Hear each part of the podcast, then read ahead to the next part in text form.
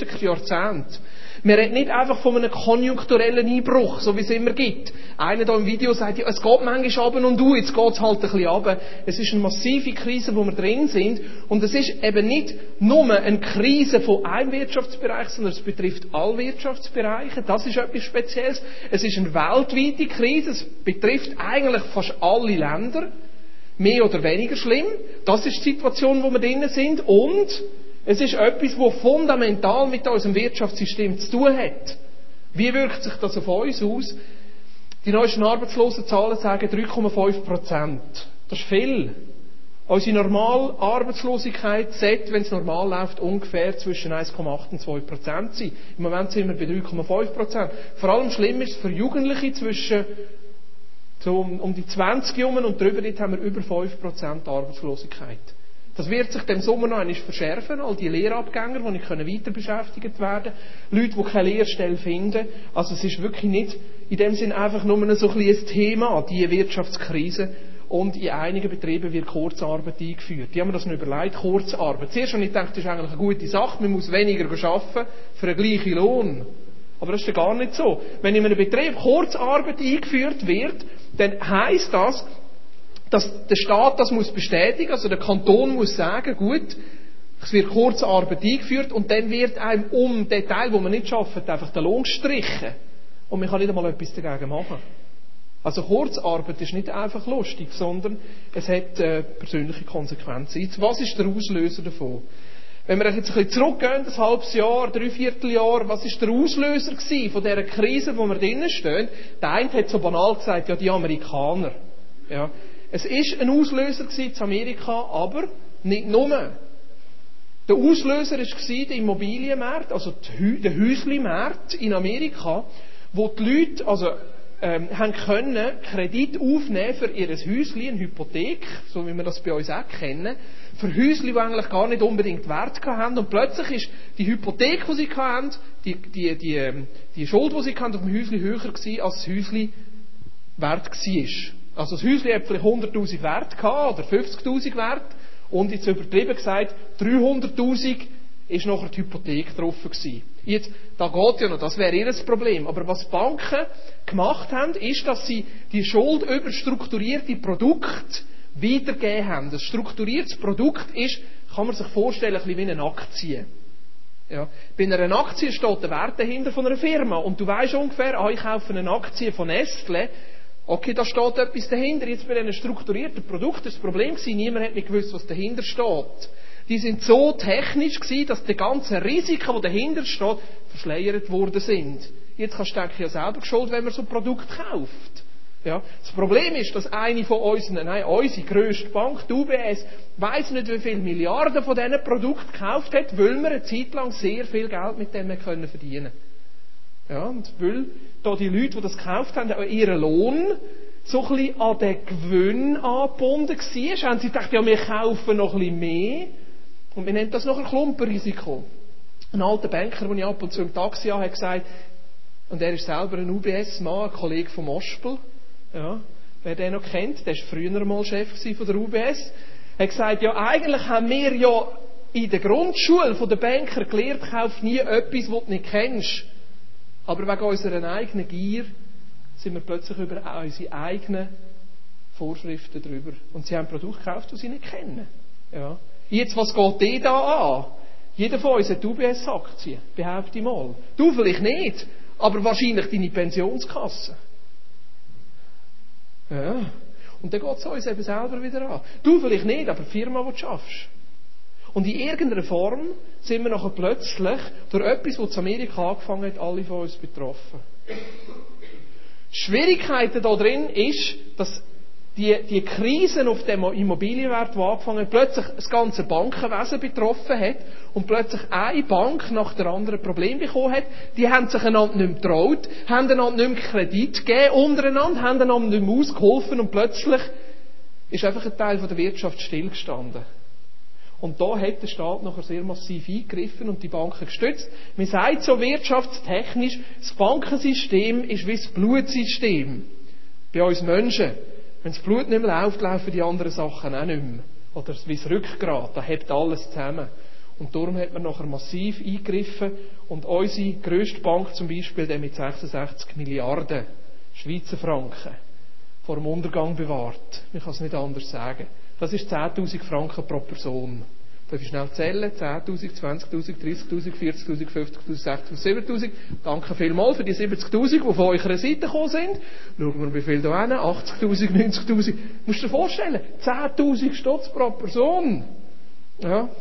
Darf ich noch willkommen heißen? UBS-Eigentümerin, hallo, UBS-Eigentümer, hallo, UBS-Eigentümer, hallo. Wir gehören alle irgendwo dazu. 66!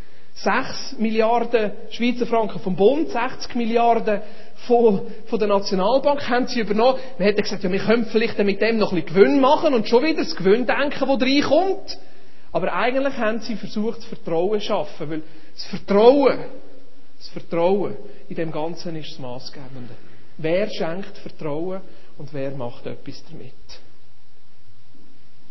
Jetzt, was ist das Fazit? Der Auslöser der Krise ist das Schulden machen und die Gier nach mehr. Was ist die Lösung für das Problem, so wie es die Regierungen im Moment sehen, ist Schulden machen. Die Regierungen haben Geld ins System hineingepumpt, das sie gar nicht haben. Die Amerikaner Tausende von Milliarden Dollar wo man nicht weiß, von wo aus das Geld überhaupt soll kommen. Der Dollar ist gesunken natürlich. Es hat immer eine Abwertung zur Folge. Das Vertrauen, das man nicht mehr hat in eine Wirtschaft. Bei uns auch. 10.000 Stutz. Also, hat jemand von euch 10.000 Franken in den Fonds eingezahlt? Darf ich noch fragen für du UBS? Von wo ist das Geld gekommen? Natürlich, der Bund steht als relativ guter Gläubiger da dahinter. Aber eigentlich wird ein Problem, das mit Schulden angefangen hat, wieder mit Schulden behoben. Und das ist etwas, wo man sich wirklich muss überlegen, funktioniert das längerfristig? Ist das der richtige Ansatz? So wie der Joel gesagt hat, es ist eigentlich eine Wertekrise, eine Fundamentalkrise. Und wir müssen überlegen, wie geht das weiter? Jetzt alles ein bisschen theoretisch, aber es hat auch praktische Auswirkungen. Letzten Herbst hat äh, die DVP eine super Tagung gemacht zum Thema Schulden. Und das ist der Siegenthaler, der, der, der Peter Siegenthaler, der, kann ich sagen, der Direktor von, von, von, sag schnell, von den Finanzen, also der Obersäckelmeister, ja, der, der gerade unter dem März ist, der, der das Kleingeld verwaltet für, für, äh, für die Schweiz. Der war dort und der hat einer aus dem Publikum gesagt, Wieso können wir unseren Schweizer und unseren Kindern überhaupt noch sagen, sie sollen keine Schulden machen, wenn ihr als Staat genau mit dem Beispiel vorangeht? Und das ist es genau. Und ich glaube, die Krise wird in der einen oder anderen Form weitergehen. Ein bisschen Hoffnungsschimmer gibt es. Jetzt sind gerade ein bisschen Zahlen rausgekommen. Wir wissen im ersten Quartal, es hat doch noch Banken gegeben, die Gewinn gemacht haben. Ja. Das ist noch lustig. In der Hochkonjunktur hat die UBS 8 Milliarden Gewinn gemacht und der Aktienkurs ist gesunken. Ich habe mir immer überlegt, wie krank ist das. Aber das ist einfach, weil die Leute erwartet haben, dass sie noch mehr Gewinn machen. Heute kann es sein, dass eine Bank Verlust macht und der Aktienkurs steigt, weil sie vermutet haben, sie würden mehr Verlust machen. Aber es hat doch Banken gegeben, die, die Gewinn gemacht haben. Das ist eigentlich relativ gut, weil wenn sie Gewinn machen, dann geht es uns auch ein bisschen besser. Was auch gut ist, die UBS gibt es immer noch. Und ich will nichts gegen die UBS sagen, weil wir als Schweizer können froh sein, dass es die UBS noch gibt. Sicher. Wir profitieren all davon. Und das Dritte, und da finde ich jetzt wirklich etwas Perverses, aber ich hoffe, dass ich das sagen darf. Darf ich es vorpervers sagen? Ja, das darf ich. Der Erdölpreis ist in den letzten Tagen wieder gestiegen. Ich möchte euch schnell einen, einen Chart zeigen. Kommen wir noch mit? Ist das interessant? Ein bisschen, ja? Schaut mal. Der Erdölpreis seit 19 87. So die Ausschläge, die es geht. Und gerade am Schluss ist so, wieso ist es am Schluss so? Weil die Weltbevölkerung extrem viel Erdöl verbraucht hat. Darum ist der Ölpreis dort so. Und die OPEC, sogar noch so die Länder, die Erdöl produzieren, amix so ein bisschen das Angebot zurückschrauben.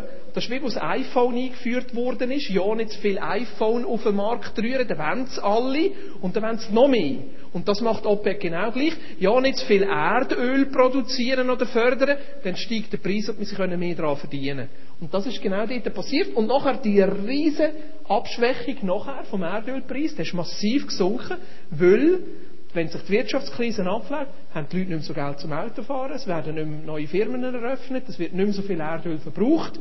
Das heißt, der Preis sinkt. Angebot und Nachfrage. Aber jetzt sehen wir dort, der Erdölpreis steigt wieder.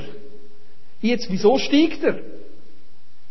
Er steigt nicht, weil die Leute schon mehr Erdöl verbrauchen, weil sie mehr Auto fahren, nicht, sondern weil die Spekulanten erwarten, dass in der nächsten Zeit die Wirtschaft wieder hochgeht und dann vermutlich in einem halben Jahr, in einem Jahr wieder mehr Erdöl verbraucht wird und darum steigt der Preis jetzt schon. Das ist alles eine Frage der Erwartung. Ich habe mal einen anderen im Taxi gehabt, der handelt mit Erdöl. Er hat gesagt, man kann Erdöl auf 10 Jahre raus kaufen. Also ich kann heute eine Tonne Erdöl kaufen, für die 10 Jahre und den Preis fixieren.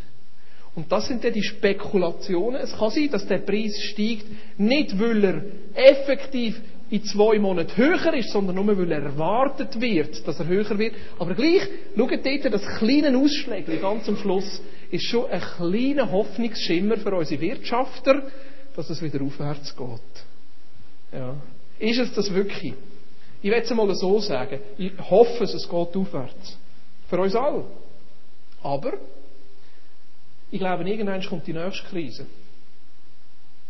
Weil das Umdenken, was es eigentlich braucht, ist eigentlich nicht passiert. Das Umdenken, nicht Schulden zu machen. Das Umdenken, nicht zu viel von dieser Gier und von dem, von dem Machtgehabe und von dem Geld zuzulassen, das ist nicht passiert. Etwas, wo man vermutet, ist, die nächste Krise, die kommt, ist wahrscheinlich die Kreditkartenkrise. Das sind Milliardenbeträge, die schon ausgegeben worden sind und wo jetzt auf diesen Kreditkarten als Schulden drauf sind und im Moment weltweit können 8% von allen Kreditkartenschulden nicht zurückgezahlt werden. 8%, das ist noch verrückt. He? Was ist, wenn das plötzlich 15, 16, 20% sind? Also da kann sein, dass plötzlich dann wieder eine andere Vertrauenskrise kommt. Ja. Was passiert, wenn es schüttelt?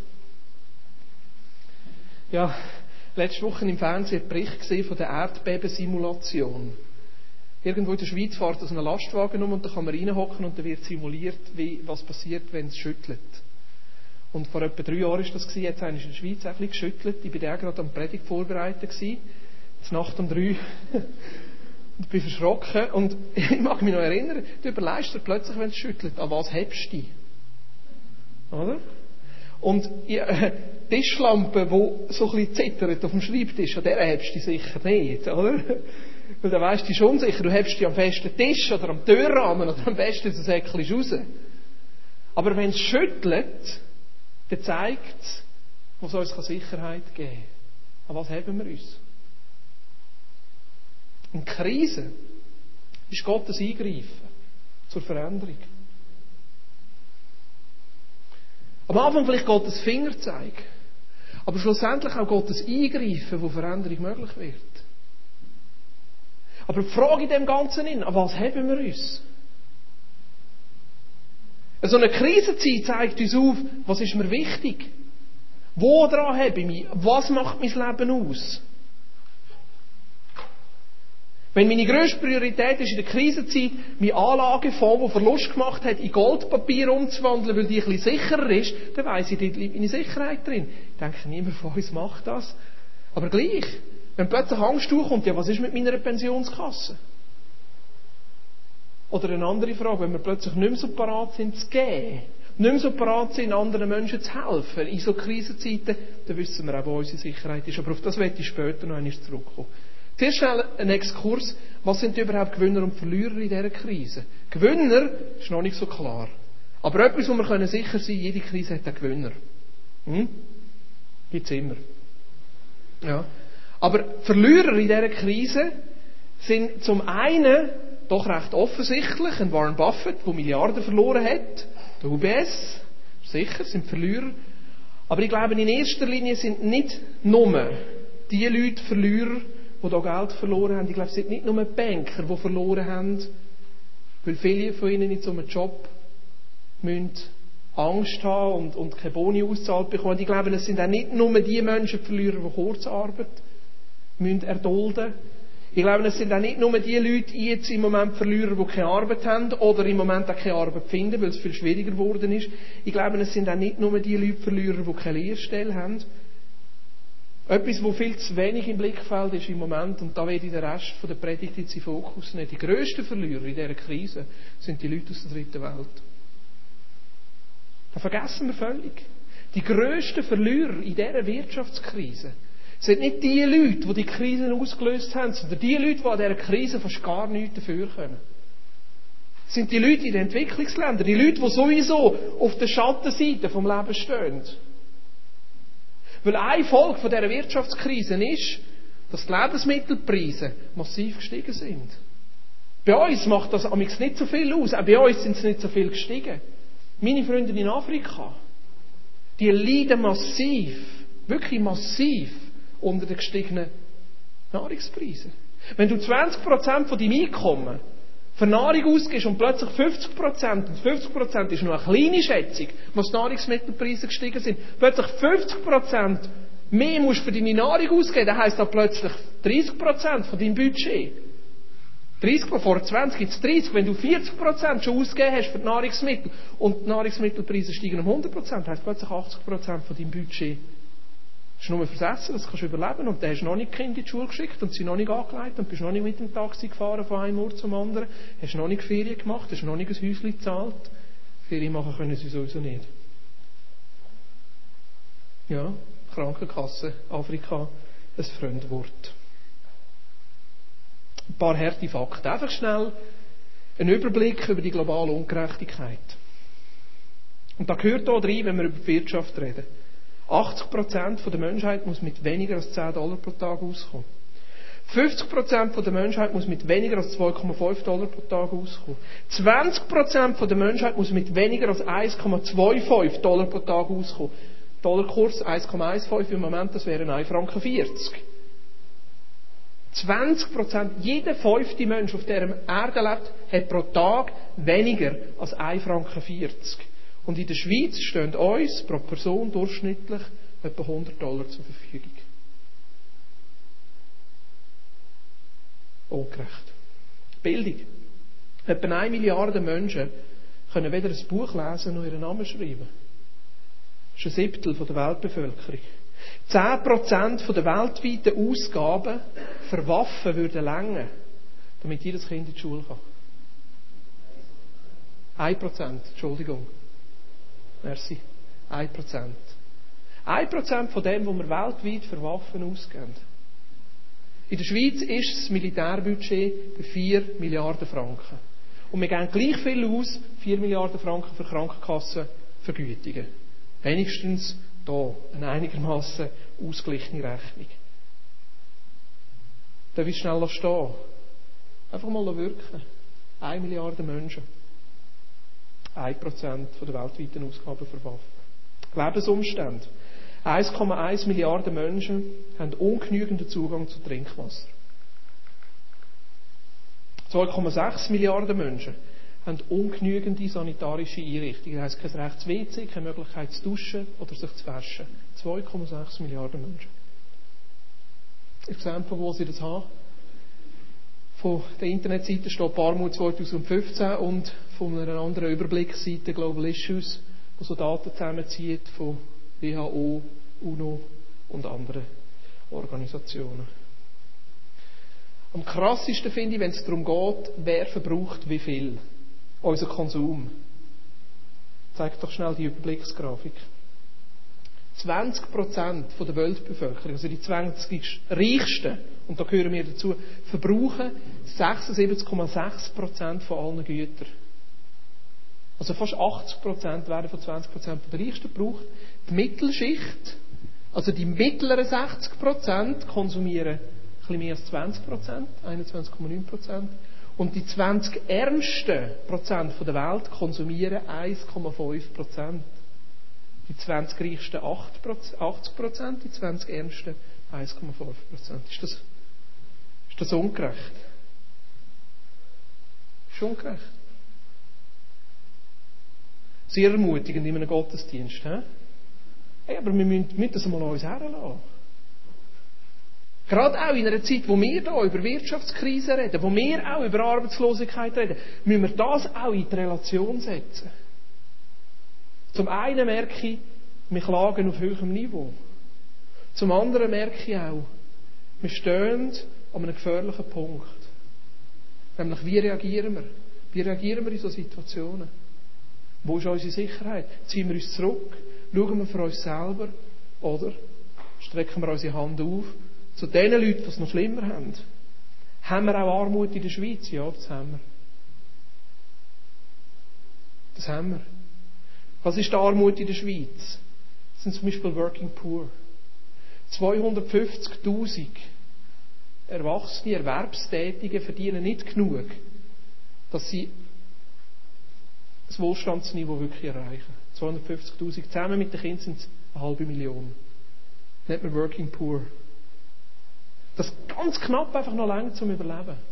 Wenn überhaupt. Meistens sind es Alleinerziehende oder Familien mit drei und mehr Kindern. Was haben wir sonst noch für Arme? Kinder, wo beide Eltern müssen arbeiten oder wollen arbeiten, aber meistens müssen sie arbeiten, wo irgendwo am Morgen vom Fernsehen zur Schule, zum Mittagstisch, zur Schule, zur Aufgabenhilfe, zum Fernsehen, zu Bett erzogen werden. Das ist auch Armut. Kinder mit Übergewicht, die aufwachsen und vereinsamen und aufgelacht werden. Auch Armut. Alte Menschen, die vereinsamt sterben. ist auch Armut. Haben wir das in der Schweiz? Ja. Müssen wir das auch in den Blick nehmen? Ja. Aber noch viel mehr. Müssen wir so etwas in den Blick nehmen. Und es ist viel schwieriger, so etwas in den Blick zu nehmen, weil das weiter weg ist. Oder? Ist weiter weg. Was gehen wir die kleinen Negerli an? Ist doch weiter weg.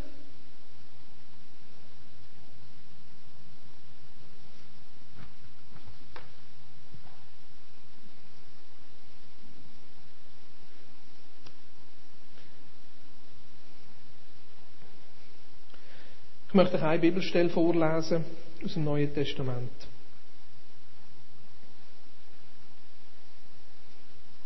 Weil die Frage, die hier aufkommt, ist schon ungerecht. Gott, wieso lässt du das zu? Oder? Gott, wieso lässt du das zu? Jakobus 4, 1 bis 3, da heißt es, was verursacht die Kriege und Streitigkeiten unter euch?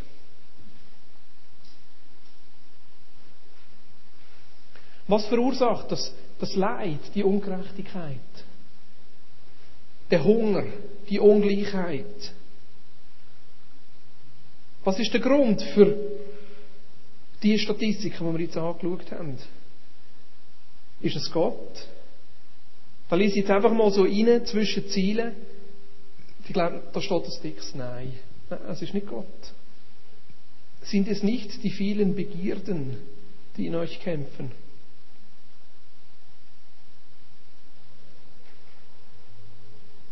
Ihr begehrt und habt nichts.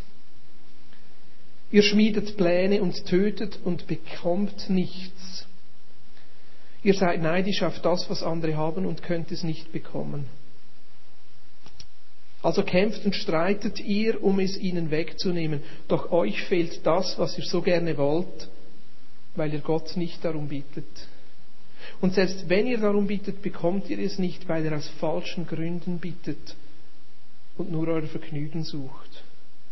Was verursacht die Kriege und Streitigkeiten unter euch? Sind es nicht die vielen Begierden, die in euch kämpfen?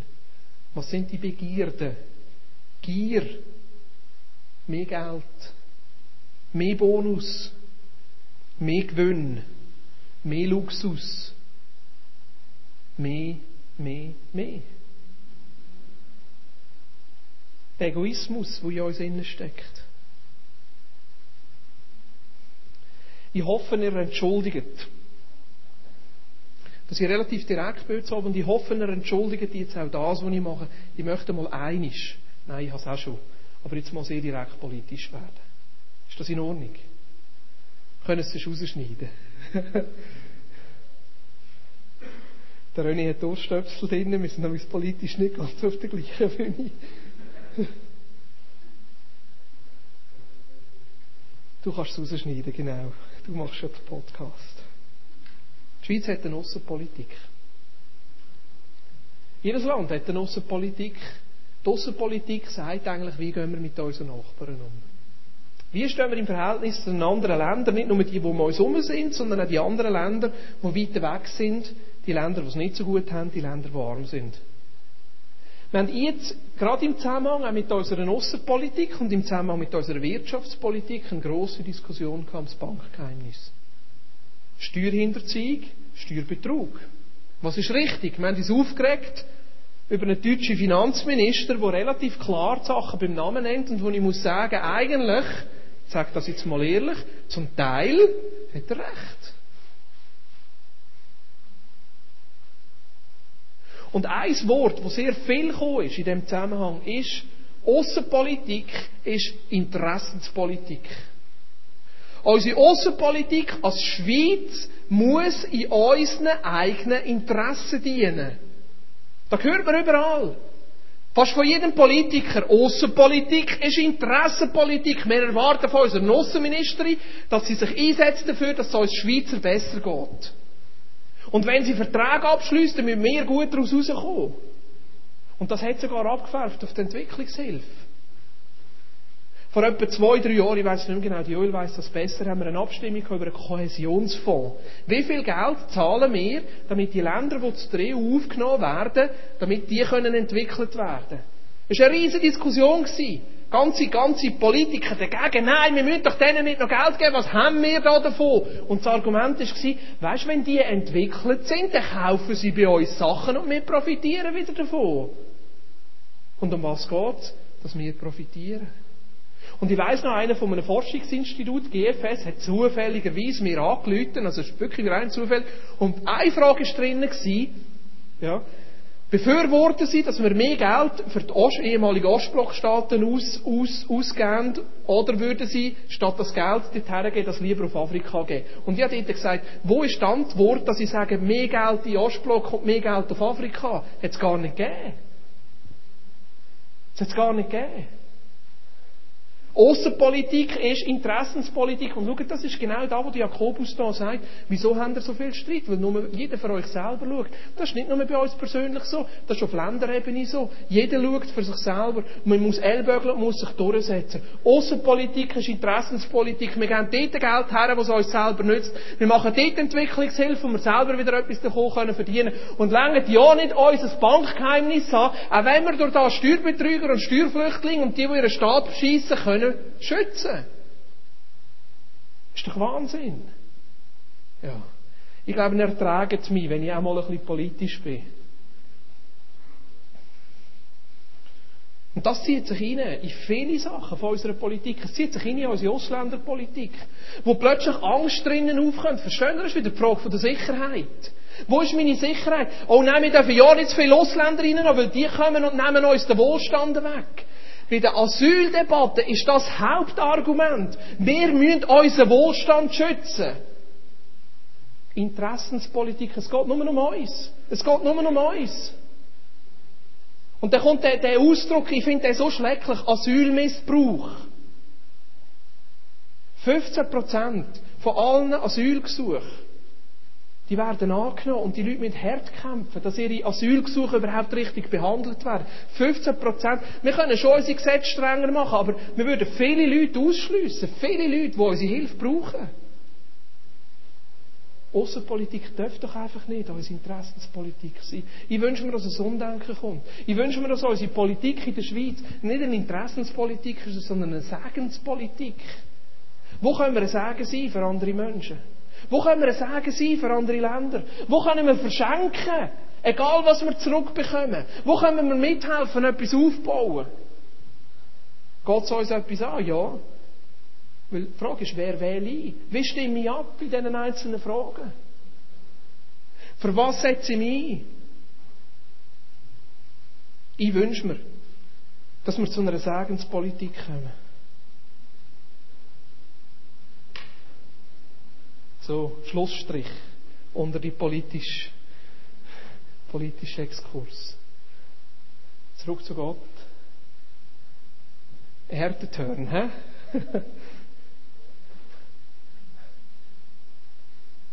Etwas, wo, äh, ein Aspekt von Gott, wo ich in meiner Gottesbeziehung ehrlicherweise noch ganz, ganz wenig drin habe, ist das Verständnis, dass der Gott, unser Gott, mein Gott, mein Jesus ein Gott von den Armen ist.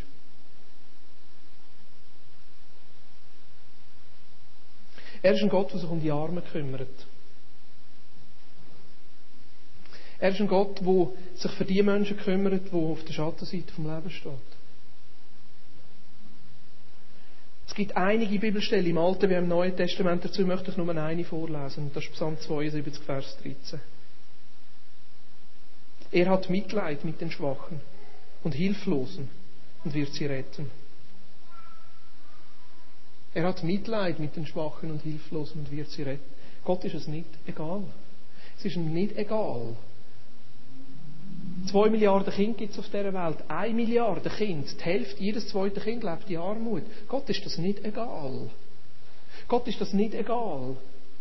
Wenn Ungerechtigkeit ist auf dieser Welt, Gott ist es nicht egal, wenn Zivilisten leiden unter einem ungerechten Krieg. Gott ist das nicht egal. Es ist ihm nicht egal. Und er ist dort. Manchmal frage ich mich, wenn ich sage, Gott, wo bist du? Sagt er vielleicht ganz auch nicht, dass ich es überhaupt höre, bei den Armen. Wo bist du? Natürlich ist Gott mit uns. Mit uns unterwegs. Und ich wünsche mir, dass dieser Bereich auch bei uns, bei uns selber, in unserer Kirche und in unserem Land einfach wichtiger wird, dass wir sehen, er ist ein Gott von den Armen, der sich um die Armen kümmert, um die Zerbrochenen. Hier in der Schweiz, da wo wir vorher angeschaut haben, aber auch in den anderen Ländern, ein Gott von den Armen. Ein Gott, dort wo Ungerechtigkeit ist, dort will er Gerechtigkeit bringen. Ich habe vor etwa einem Vierteljahr ein E-Mail bekommen von einem Freund von mir, der heißt Steve Hill. Ist nicht da der Erweckungsevangelist, ist ein anderer, die heißen zufälligerweise einfach gleich. Und er hat so eine Internetseite und hat gerade das Thema behandelt, wieso all die Ungerechtigkeiten, und hat ihm jemand ein E-Mail geschrieben. Von einem Brian Stewart. Kennt jemand den? Brian Stewart, ich kenne ihn auch nicht. Aber der ist ein Reporter von der CBC. Das ist anscheinend so ein amerikanisches Netzwerk, also so Broadcasting, also Fernsehnetzwerk. Der ist mittlerweile pensioniert, aber er hat geschafft für die, und zwar hat er in Afrika berichtet über Krisen, Hungersnöte, Krieg. Also es war so ein richtiger Korrespondent gewesen, der in all diese Konflikte drin ist und dort für, für das Fernsehen berichtet hat. Und er beschreibt eine Geschichte, die sie hatten in Afrika, eine Begebenheit, und die lese ich das vor. Unsere Crew musste halten, um die Fahrzeuge zu tanken. Und dort begegnete uns ein Mitarbeiter eines christlichen Hilfswerks, der gratis Tee verteilte. Mein altgedienter Kameramann seufzte und fragte mich, glaubst du, wir schaffen es mal, an einen Schauplatz zu kommen und eine Story zu machen, wo diese Christen nicht schon vor uns dort sind, um zu helfen?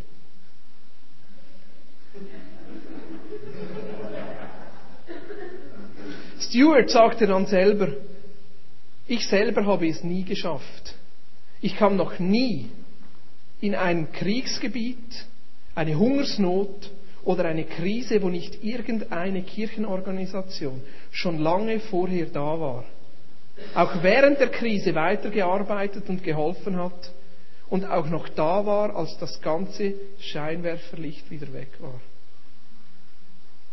Gott steht bei den Armen, durch sein Bodenpersonal, durch uns, durch dich und mich.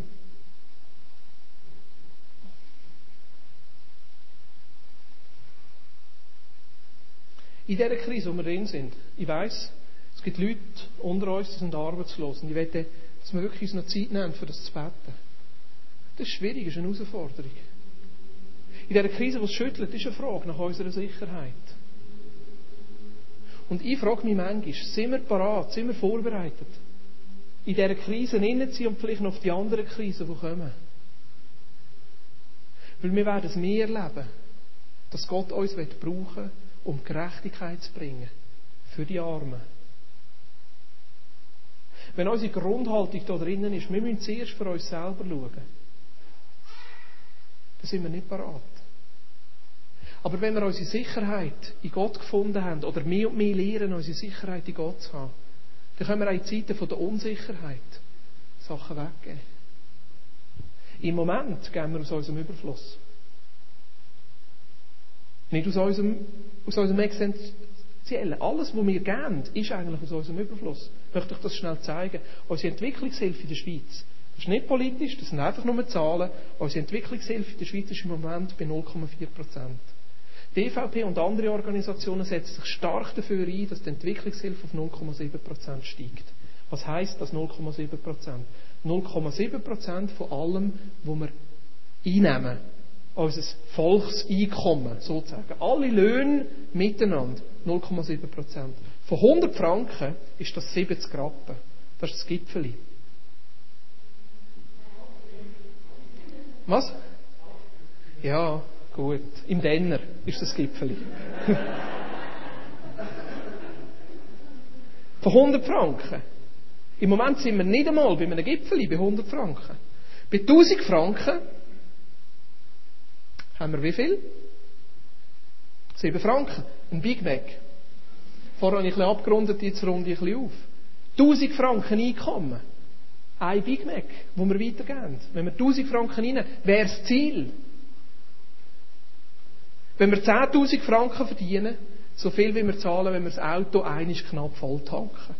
Es kommt noch ein bisschen darauf ob du einen Benziner oder einen Diesel hast, ein grosses Auto oder ein kleines Auto, ungefähr 70 Franken. Einisch voll tanken bei 10.000 Franken Einkommen. Bei 100.000 Franken, 100.000 Franken wäre das Ziel, dass wir so viel weggeben, wie ein Velo kostet. 700 Franken. Das Budget Velo ist sicher ein bisschen billiger. Das beim Velohändler vielleicht ein bisschen teurer. Das ist nicht viel. Hey, aber die Herausforderung in der Krise ist, die Spenden gehen zurück. Die Herausforderung in der Krise ist, jeder schaut selber für sich. Die Herausforderung ist, hey, geben wir einfach aus unserem Überfluss Sachen weg. Da, wo wir im Moment geben, und schaut, wir geben schon viel. Das ist keine Frage. Wir als Vineyards geben viel, wir als Einzelpersonen geben viel. Ich muss ehrlich sagen, das, was ich weggebe, das, was wir weggeben, Entschuldigung, als Familie, schränkt uns ein bisschen ein. Wir können nicht so ganz so ein gutes Auto kaufen, wir können nicht ganz so gut in die Ferien. Aber wir haben noch alles, was wir brauchen. Wir können immer noch gut in die Ferien. Hey, ich habe Vermutung, und das ist einfach nur eine Vermutung, ich bin nicht ein Prophet, aber ich habe Vermutung, dass wir doch einiges einmal noch in eine Zeit reinkommen, wo wir nicht mehr aus unserem Überfluss gehen. Sondern wo sie selber auch einschränkt. Sind wir auch dort parat, noch zu gehen? Sind wir auf das vorbereitet? In unserem Denken? Sind wir auf das vorbereitet in unserem Handeln?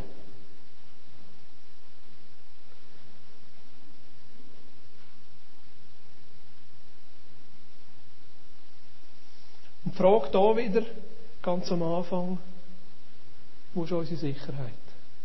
Wo ist deine Sicherheit?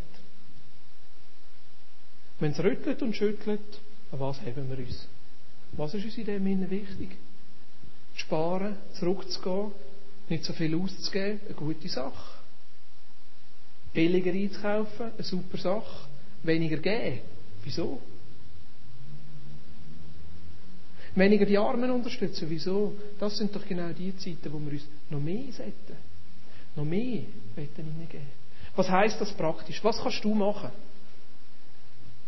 Du könntest, musst du so sagen, einfach mal die Seite stopparmut2015.ch anschauen. Das ist eine Internetseite von christlichen Organisationen, die sich das Ziel gesetzt hat, mitzuhelfen, die weltweite Armut zu reduzieren. Was du auch kannst, ist immer wieder dein Recht zu wählen und zu abstimmen, ganz bewusst zu brauchen. Und ich hoffe, ich habe den Gedanken können in Kopf setzen. Nicht, was du musst wählen und abstimmen, sondern zu fragen, geht es in unserem eigenen Interesse oder sind wir ein Sagen? Anhand von dem können wir vieles entscheiden. Das Dritte, was wir ganz praktisch machen können, ist sehr essentiell. Mit dem, dass wir Lebensmittel sammeln im Gottesdienst, unterstützen wir Menschen in unserer Mitte und in unserem Umfeld, die wirklich zu wenig haben, die froh sind, wenn sie Essen zur Verfügung gestellt bekommen. Und wir werden in den nächsten Wochen das Essentielle auch noch einmal überdenken und wir wünschen uns, dass wir das Essentiell weiter ausbauen können. Und wir suchen da konkret Mitarbeiter. Da geht es jetzt nicht um die Armut in Afrika, sondern die Armut in unserem Umfeld. Und ich möchte ganz konkret fragen, wenn ihr parat sind, hier mitzuhelfen, ganz praktisch, wir suchen Mitarbeiter. Wir werden in den nächsten Wochen zusammenhocken und einfach mal anschauen, wie können wir das, wie können wir uns noch mehr Menschen zur Verfügung stellen in unserem Umfeld, die herausgefordert sind. Du darfst nachher nach dem Gottesdienst gerne gerade zu mir kommen. Ja, da kann man schauen, wer das interessiert, hocken wir zusammen und schauen das miteinander an. Wie können wir da einen Unterschied ausmachen? Und das vierte, und da geht es um uns. Ich möchte, dass wir uns die letzten fünf Minuten einfach noch nehmen und uns fragen, wie sieht es da überhaupt da innen aus? In unserem Herz. Und da fängt es schlussendlich an. Gott ist ein Gott von den Armen. Er hat ein Herz für die Armen. Und ich glaube, er möchte jedem von uns sein Herz geben. Und ich merke, ich muss ehrlich sein bei mir selber, dass ich da viel, viel Gnade brauche für Veränderung. Dass ich mir mehr von seinem Herz wünsche. Für die Zerbrochenen, für die Obdachlosen. Wie schnell kommt doch der Gedanke, die sind doch selber schuld. Wie schnell kommt doch der Gedanke, wenn jeder sich selber hilft, dann ist doch jedem geholfen. Wie schnell kommt doch der Gedanke, was kann ich schon machen? Was kann ich schon für einen Unterschied ausmachen? Wie schnell kommt doch der Gedanke, ich muss doch zuerst für mich selber schauen. Kennt das sicher auch, oder? Und da merke ich selber, bei mir persönlich, wo ist mein Herz? Der Zustand von meinem Herz.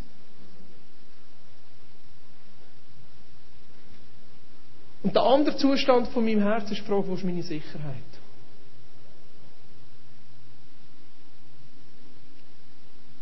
Wo ist meine Sicherheit? Ist sie in meinem, in meinem Job, in meiner Pensionskasse, in meiner Lebensversicherung, in meinem Lohn, in meinem Häusli, in meinem Zukunftstraum oder in Gott? Effektiv merken werden wir es erst, wenn es rüttelt. Aber was haben wir uns? Aber gleich, Gnade zu sagen, Gott, da bin ich. Prüf mich. Untersuch mich. Ich möchte, dass wir jetzt eine Zeit haben, wo wir einfach beten. Zuerst einfach für das. Dass Gott uns Gnade schenkt für Herzensveränderung. Und das Zweite, was ich machen will, und das ist ein bisschen mutig, dass wir konkret fragen, wenn du jetzt eine Herausforderung hast. Es kann sein Arbeitslosigkeit. Oder wirklich, dass du zu wenig hast. Ganz banal. Einfach zu wenig es klemmt, es geht nicht. Oder dich einsam fühlst. Die Art von Armut. Oder krank bist. Das ist ganz speziell für dich beten. Und das Dritte, ich will, dass wir am Ende nachher, das ist das Letzte, noch uns Zeit nehmen und sagen, ja Jesus, wir als Vineyard auch wollen uns zur Verfügung stellen. Ein Segen sein für andere Menschen. Und Mike, könntest du einfach ein bisschen spielen? Ist das gut? Komm nochmal.